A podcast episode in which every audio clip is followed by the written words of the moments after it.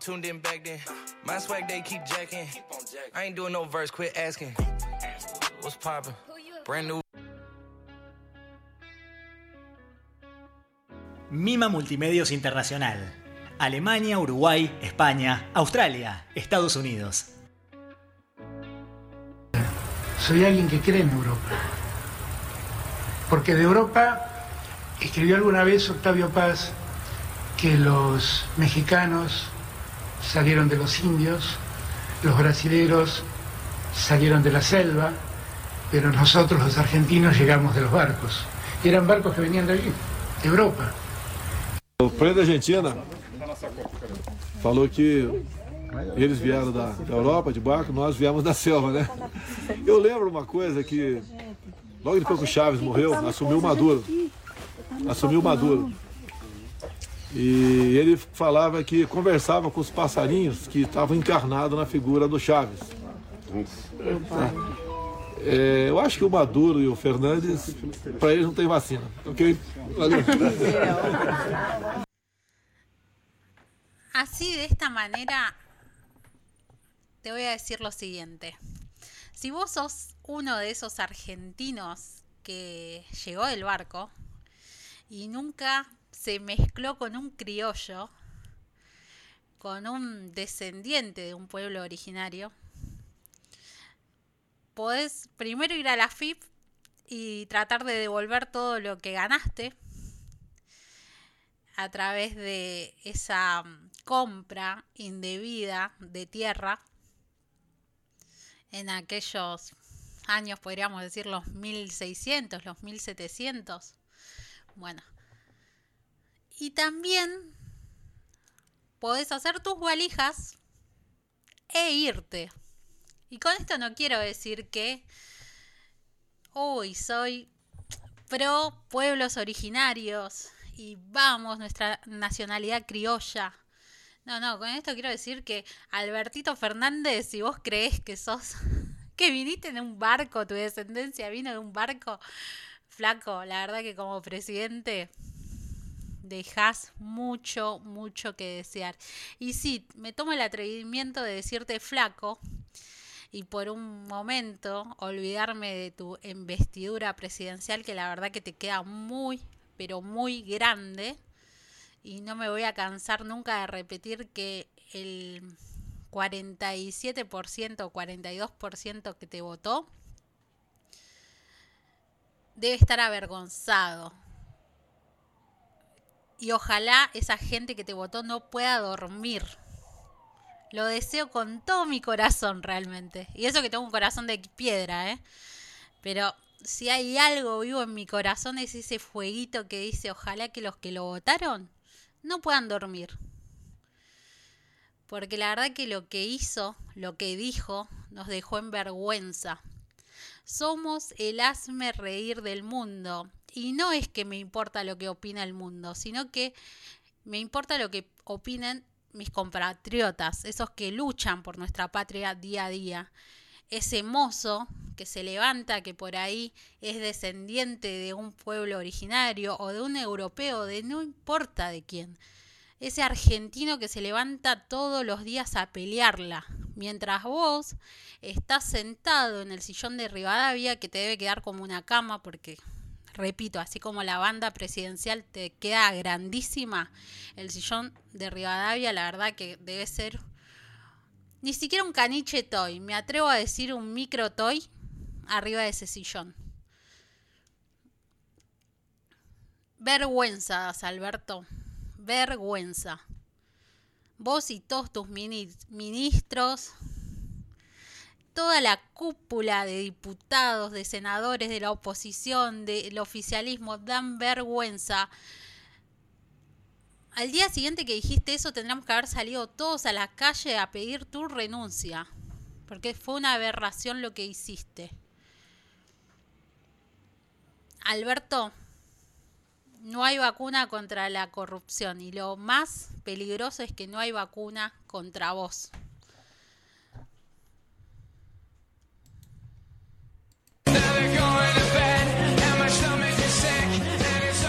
Llegamos para quedarnos y descontracturar las noticias. Somos acorralados con Wi-Fi.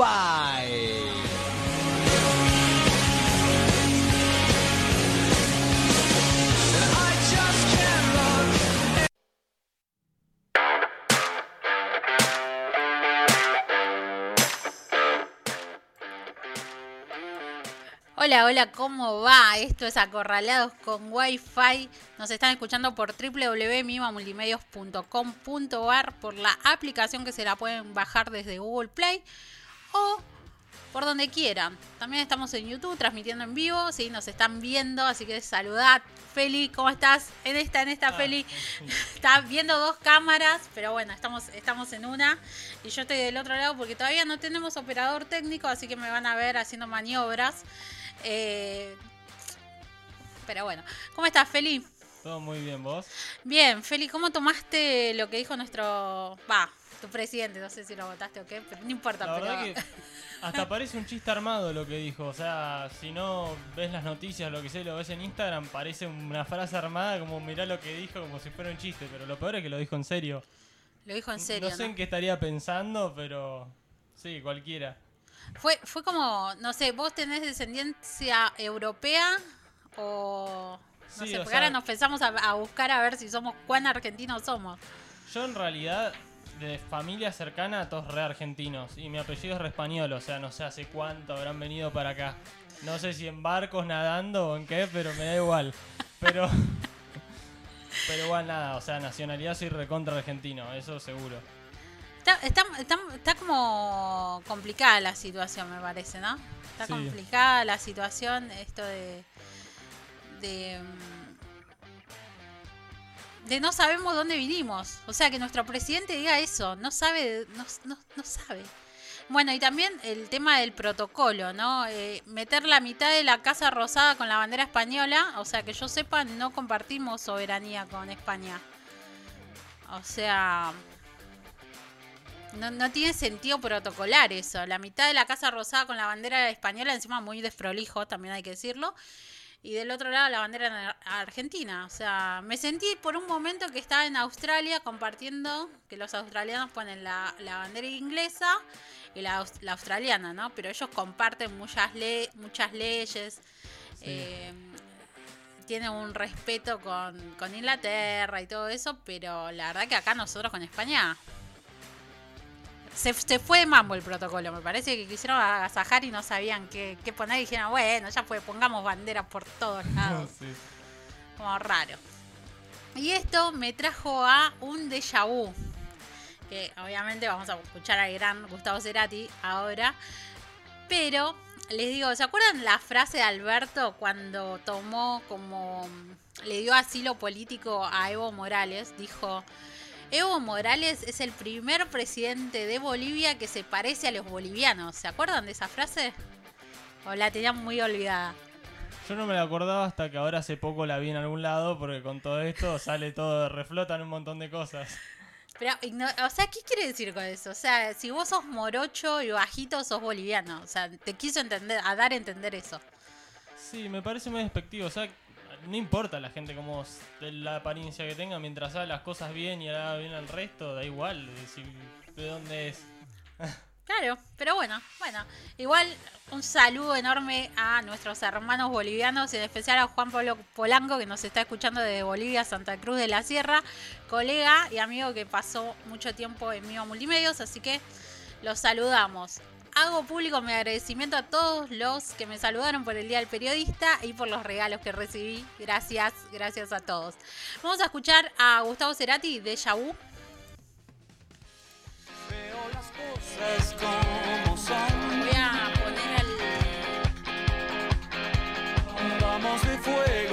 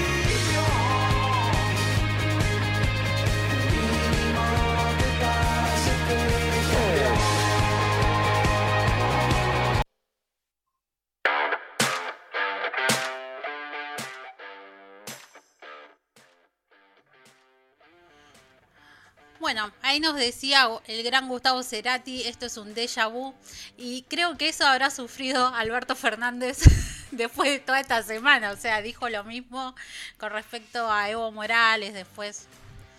Bueno, cosas que un presidente no debería decir, pero hoy hablaba un programa a la mañana y decía, por ahí todo el comité de comunicación que está alrededor del presidente no lo quiere, entonces lo deja decir todas esas cosas o será tan egocéntrico que no permite que nadie le diga esto no lo puedes decir porque te vas a meter en un problema.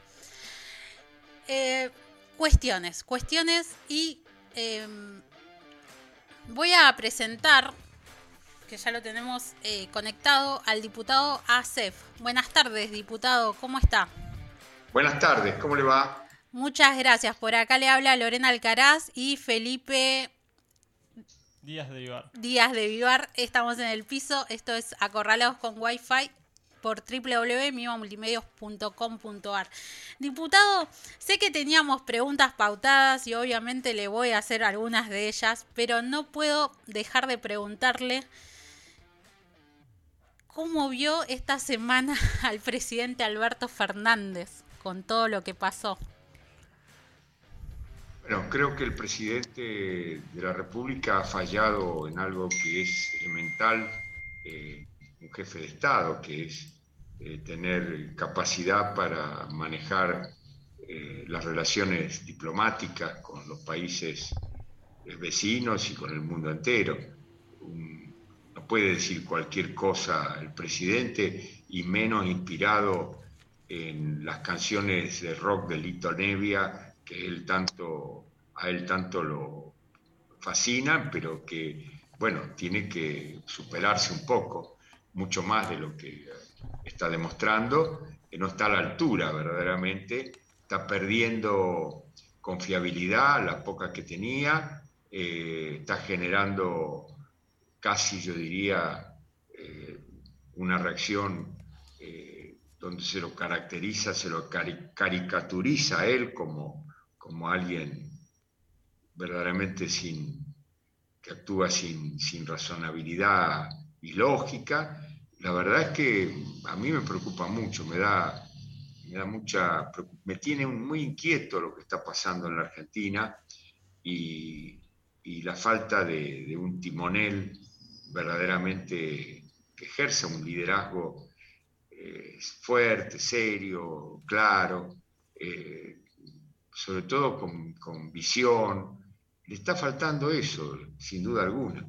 Y pide superpoderes, y yo digo, ¿cómo le vamos a dar superpoderes a, a una persona que con los poderes que tiene no sabe actuar ni siquiera en una declaración eh, formal ante la prensa eh, cuando visita a un jefe de Estado? Si hay uno, algo que un presidente tiene que haber aprendido es a manejar una conferencia de prensa bilateral con, eh, con un jefe de Estado extranjero, donde se hace un resumen de lo que se ha conversado, de lo que hay que transmitirle, comunicarle a la población, eh, y se hacen algunas, eh, digamos, se señalan los compromisos que se tienen para de acá para adelante y se marca un camino. Después todos los comentarios sobre de dónde venimos, cómo somos, de dónde vienen los vecinos, todo es absurdo eso, no tiene nada, nada que ver con, la, con el tema que los convocaba a la reunión de prensa a los dos jefes de Estado. Bueno, eh, no, no tiene, no tiene conciencia del rol que ocupa, me parece. Diputado, eh, y con esto lo introduzco a, las preguntas que teníamos pautadas. Eh, debido a estos sucesos de estos últimos días que ha tenido el jefe de Estado, ¿podemos prever alguna inversión de Brasil, de Chile, de México? ¿O solamente nos vamos a quedar con los brazos abiertos para que llegue, no sé, eh, inversiones de Venezuela que creo que no tienen para invertir afuera de su propio país?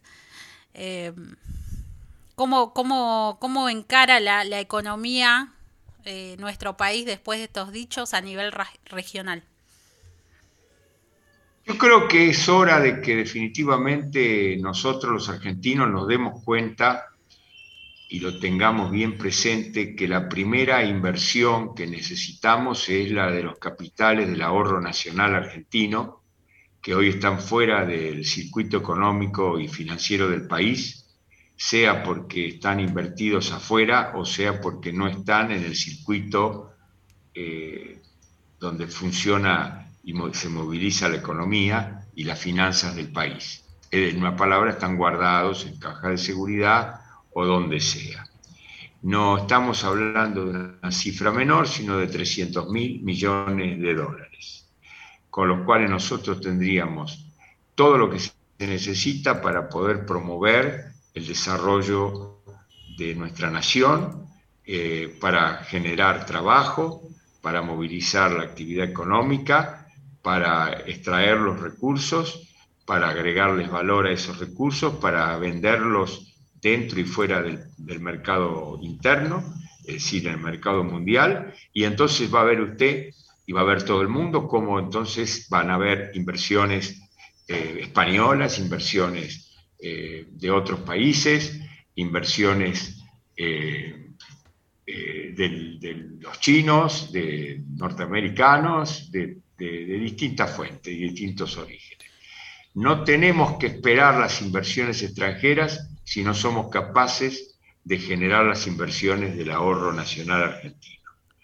Eh, todo lo contrario está ocurriendo, se está invirtiendo afuera por parte de los argentinos, así que a mí no me, llama la atención la falta de inversiones foráneas, sino que me preocupa enormemente la falta de inversión de los propios argentinos. ¿Y por qué no invierten los propios argentinos? Porque no tienen la más mínima confianza en su propio país, en su gobierno, en la dirección de los acontecimientos, en la imprevisibilidad de las cosas que pasan en Argentina, en la incertidumbre enorme, eh, las ideas arcaicas que maneja el, kirchnerismo, eh, la falta de una alternativa fuerte, sólida, confiable, eh, republicana en la Argentina. Somos nosotros, Juntos por el Cambio, pero nos falta no terminamos de darle la puntada final a una propuesta creíble. Eso le, eso, le iba a preguntar, diputado, ¿cómo se ve usted y sus pares, sus pares de, cara a las próximas elecciones? y yo lo veo, yo lo veo críticamente, lo veo críticamente, porque no veo que hay algo favorable, que ha sido la unidad que se ha mantenido, pero no veo que se haya profundizado la propuesta, no, no veo que la propuesta esté encantando a los argentinos. Si nosotros no enamoramos a los argentinos con una alternativa frente a esta penosa situación y la Argentina entonces se vuelve eh, más resignada, más pesimista, porque dice, este es un gobierno que nos lleva sin ton ni son, no se sabe a dónde, pero no tenemos alternativa eh, que sea realmente atractiva. Y ahí es donde viene eh, el embargo que nos causa el pesimismo que hoy está teniendo el país con respecto a su futuro.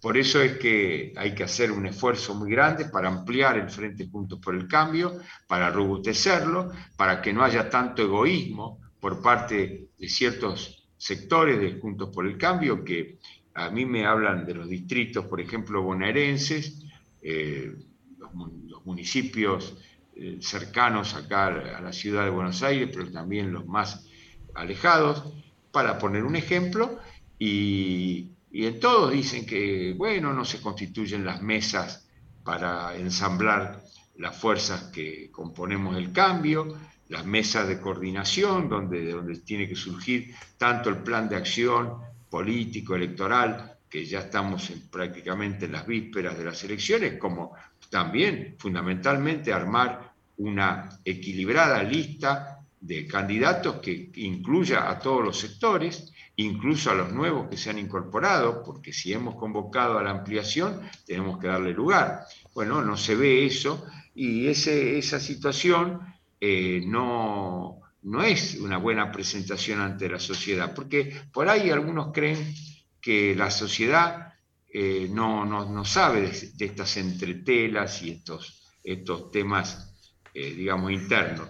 Pero de eso se trasluce, porque son siempre los mismos los que aparecen, casi sin renovación y con ideas que no terminan de, de ser, eh, digamos, de alto vuelo, como el país tan... Acá nosotros tenemos que convocar al país a la epopeya de resurgir.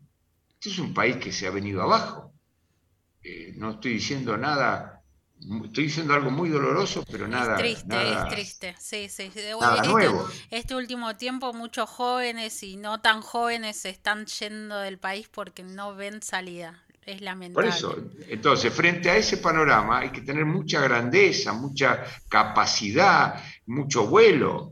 Eh, tenemos que mirar este valle que no, casi es un valle de lágrimas como, como el cóndor desde la cumbre de, la montaña y mirar, tener una mirada panóptica, es decir, una, una, mirada panorámica.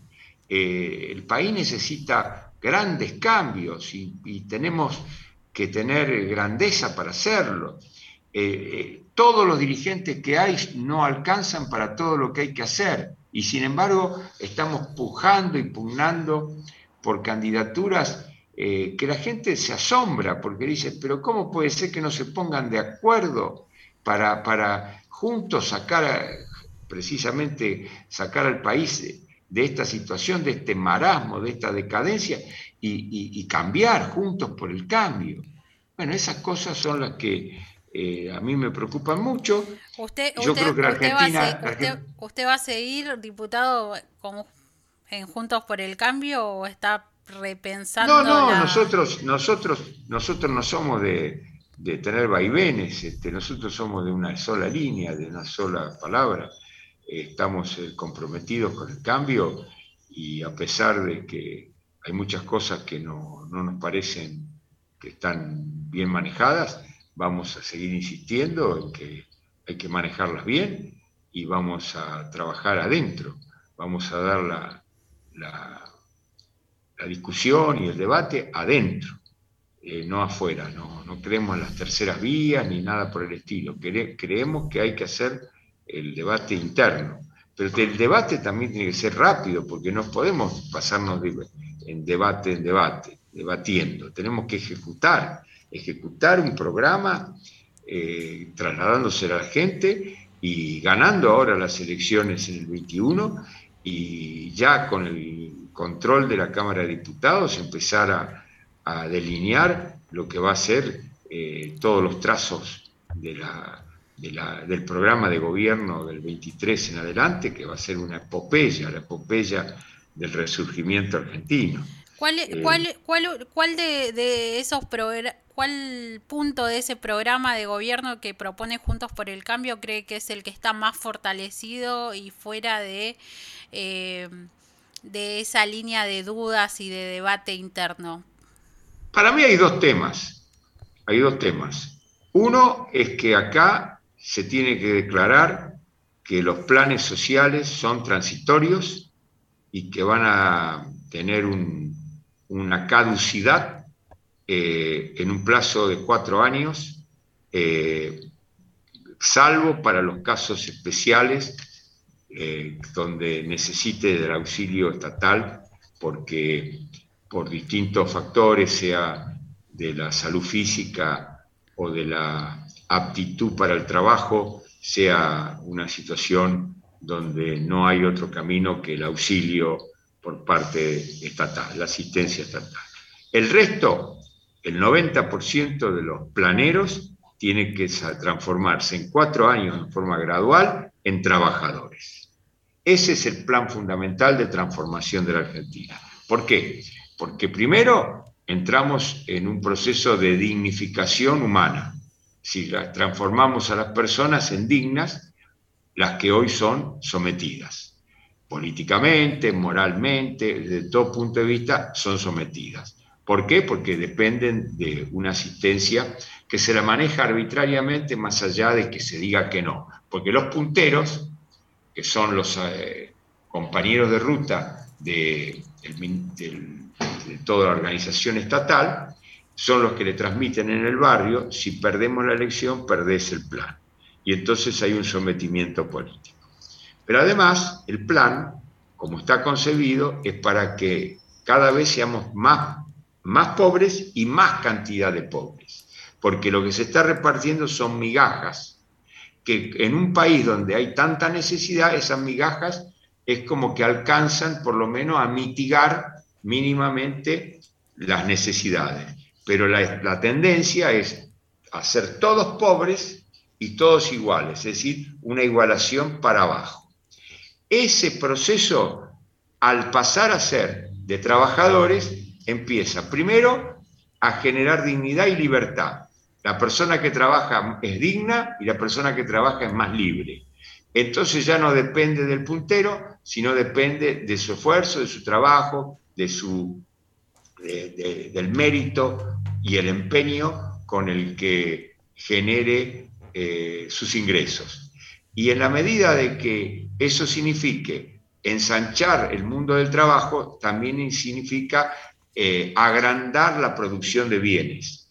Y eso significa generar un respaldo a la economía que es tangible aunque sea una economía del conocimiento intangible, pero también es producción, es de producción de un bien, un bien intangible, como es el conocimiento, la, innovación tecnológica, todo lo que es la industria, la nueva industria eh, de, del comercio eh, por Internet, etcétera. Todo eso es lo que hay que ir agregándole valor al trabajo y va generando una economía muchísimo más productiva y muchísimo más, que genera más renta.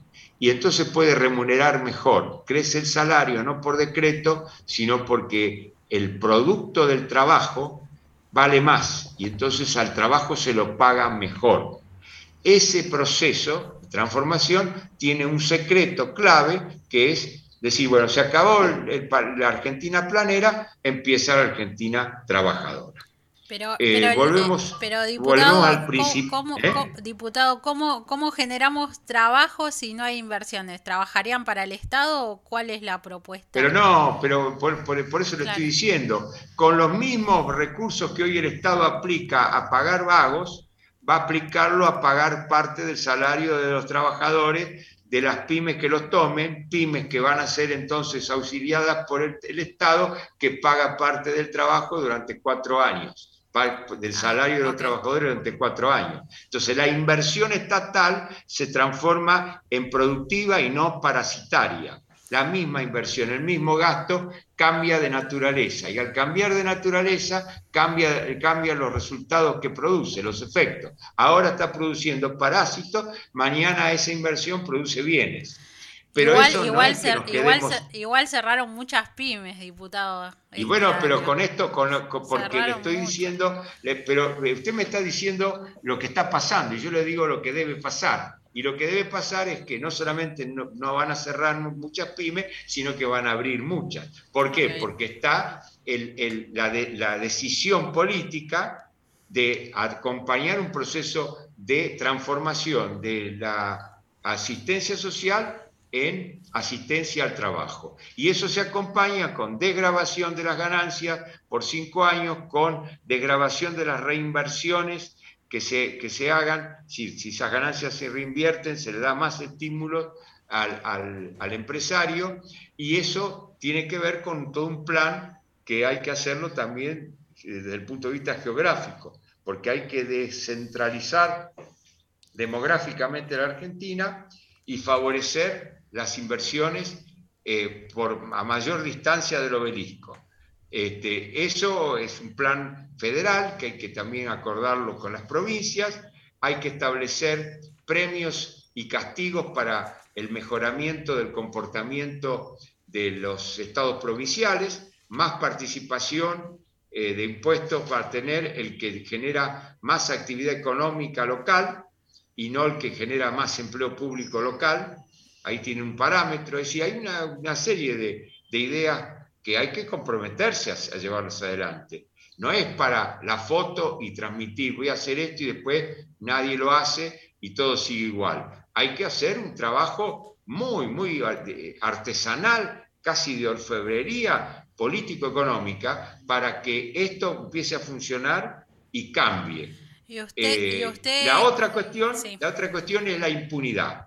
Si la gente, el que la hace, no la paga en la Argentina, no vamos a tener nunca un fin de la corrupción. Y la corrupción es importante desde el punto de vista moral, porque obviamente es una inmoralidad, pero también es importante desde el punto de vista económico, porque ahuyenta la inversión, trunca negocios, porque la gente asustada por la corrupción imperante dice yo, invertir no invierto, porque me van a pedir coima, me van a pedir, me van a poner trabas, me van a pedir que al final voy a tener un socio eh, inesperado que es el, inspector, el municipio, el, el, ministro, el subsecretario, que me va a pedir morder en mi negocio, entonces yo me abstengo. Pero para que eso se termine hay que terminar con la impunidad. El que la hace la paga en Argentina. Y lo cual significa otra clave, la clave del Consejo de la Magistratura, los consejos de la Magistratura, porque en las provincias lo mismo, ahí tiene que funcionar el gran filtro para que se elijan probos e idóneos jueces, capaces jueces y muy honestos jueces. Capaces porque lo prueban en un verdadero filtro que es el examen para ser juez. Y probo porque tiene que tener mucho control el juez para que no se produzca lo que se está produciendo, que es la corrupción en la justicia. ¿Y hay, diputado, y hay, usted estima que hay jueces honestos todavía en la Argentina? Sí, hay jueces honestos todavía en la Argentina, por supuesto, pero tiene que haber, todos los jueces tienen que ser honestos. Y tiene que funcionar para que sea honesto, vuelvo a decir, el control que eh, no deje impune y mire indiferentemente o mire, se haga el distraído frente a la corrupción manifiesta.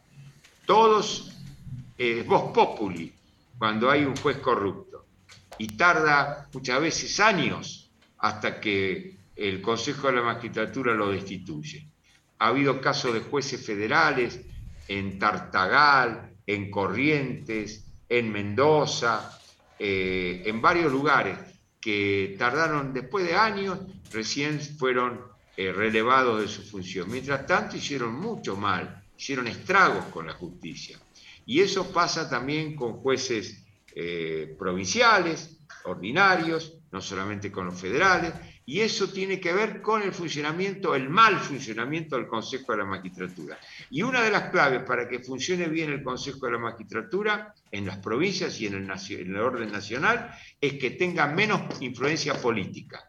Los legisladores y la política del Ejecutivo tiene que estar menos representada en el Consejo que la propia, eh, eh, digamos, del origen de los miembros del Consejo tienen que salir de los propios colegios de abogados, que son los que deben eh, fiscalizar, controlar la depuración y el saneamiento del sistema judicial.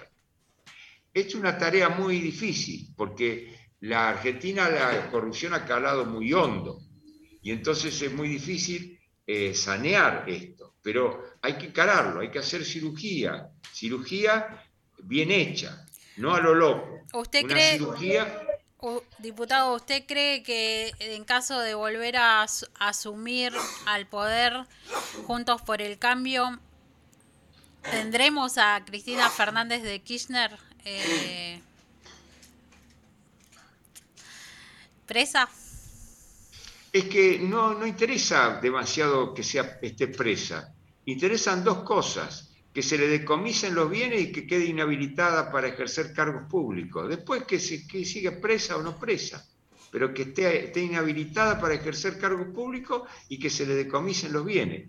Acá por ahí lo ponen preso un tiempo, pero no se le decomisan los bienes y no se le inhabilita y vuelve de nuevo eh, empoderada económicamente y por ahí hasta victimizada políticamente y tiene más, eh, más poder que antes. Claro. Eh, eh, acá tiene que funcionar los dos institutos, el decomiso de los bienes o extinción del dominio rápida de todos los bienes que, tiene, que están presuntamente originados en la corrupción, que eh, las pruebas de- demuestran de que no es tan presunto, sino que es bastante probable que son originales, porque hasta preventivamente, nada más que con un proceso ficha limpia, con un proceso firme, confirmado por la Cámara eh, de Apelaciones, ya, aunque no haya condena, no haya sentencia, inhabilitada para ejercer cargo público. Porque si vamos a inhabilitar para ejercer cargo público con sentencia firme, la crítica del sistema argentino y todos los trucos, chicanas que se emplean para dilatar los procesos, acá durante 20 años puede estar la sentencia sin firmeza, porque se apela incluso a la Corte Interamericana de Justicia de- de- del Pacto de San José de Costa Rica, que tiene su sede en Washington, y ahí puede dormir la apelación durante años y mientras tanto no tiene firmeza la sentencia. Entonces puede estar habilitado para ejercer cargo público. No, con dos procesos firmes está inhabilitado. Con dos procesos. ¿Qué quiere decir con dos procesos? Donde ya está confirmado que se lo está procesando, aunque no tiene sentencia. Si después viene una sentencia absolutoria, bueno, la lamentamos, pero había un proceso que quiere decir presunción de delito firmemente respaldado por dos intervenciones, la de primera instancia y la de segunda instancia. Entonces, así vamos a empezar a sanear el sistema político. Yo presenté el proyecto de ficha limpia, porque alguien de los, de los oyentes me puede preguntar, pero usted lo está diciendo, ¿y ¿usted qué hizo? Yo hice la presentación del proyecto de ficha limpia. En la comisión, tanto de asuntos constitucionales como en la comisión de asuntos penales, se tratan todo tipo de asuntos que tienen que ver más que nada con la agenda de género, con la agenda de derechos humanos, pero los temas como los que estoy diciendo, eso están eh, vedados, no se aborda esa temática. Bueno. Y acá lo que el país está reclamando es fin de la impunidad, Exacto. que se sabe que es acogotar la corrupción, porque la corrupción tiene una madre y un padre. Es, la corrupción es hija de la impunidad. La impunidad es la que la alienta. Como se sabe que nadie la paga, se abren las compuertas para cometer los delitos. Porque Bueno. total, nadie va a controlar. Exacto. Bueno, diputado, muchas gracias y espero que tenga una exitosa elección. Eh, usted claramente y Juntos por el Cambio, ¿no? A quien apoyamos ampliamente desde este programa. Así y que, nuestro partido UNIR, que es el partido que integra Juntos por el Cambio y que ha venido a ayudar a ampliar el Juntos por el Cambio y darle eh, también estos matices de, de algunos aspectos que nosotros planteamos, eh, sobre todo en la decisión de que los cambios tienen que ir con mucha hondura hasta el hueso.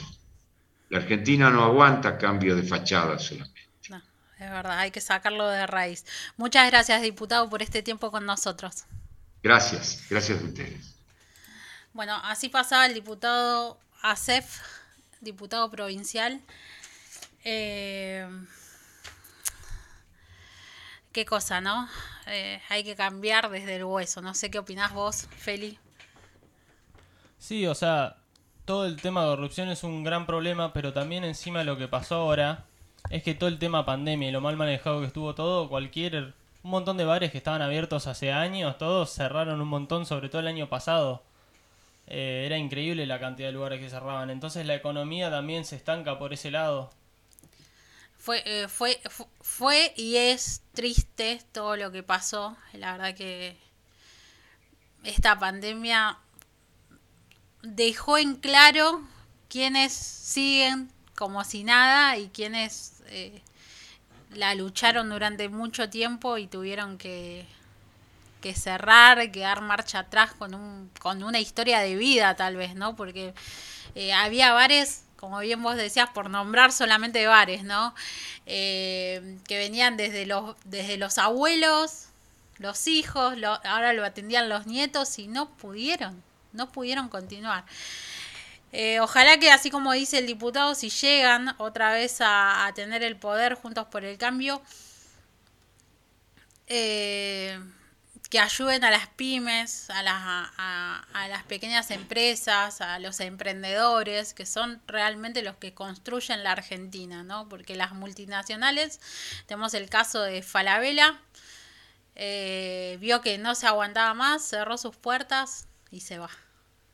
Y va a abrir locales en Perú, en Colombia, una sede en Uruguay, o sea, no es que eh, cerró porque quebró y no aguantó más. No, no, se va, se va porque la Argentina no da más y se va a abrir sucursales en otros países que tienen por ahí la regula- regulación impositiva eh, más favorable para las empresas. En cambio acá los argentinos que apostaron todos sus ahorros a, emprendimientos, a empresas, a, pequeñas pymes y grandes pymes, porque ya sos una pyme grande y mediana si tenés 200 empleados o si tenés 30 también pagás como si tuvieses 200.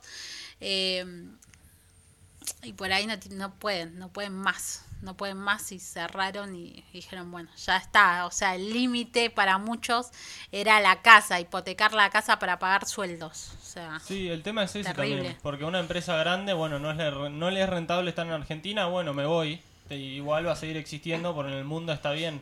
En cambio, lo- la gente que está con los bares o con cualquier otra cosa hace mucho tiempo, eh, necesita sostenerlo, digamos. Bueno, vamos a un temita y ya volvemos con esto que es acorralados con Wi-Fi. Eh, nos están escuchando por www.miomultimedios.com.ar. Ya volvemos.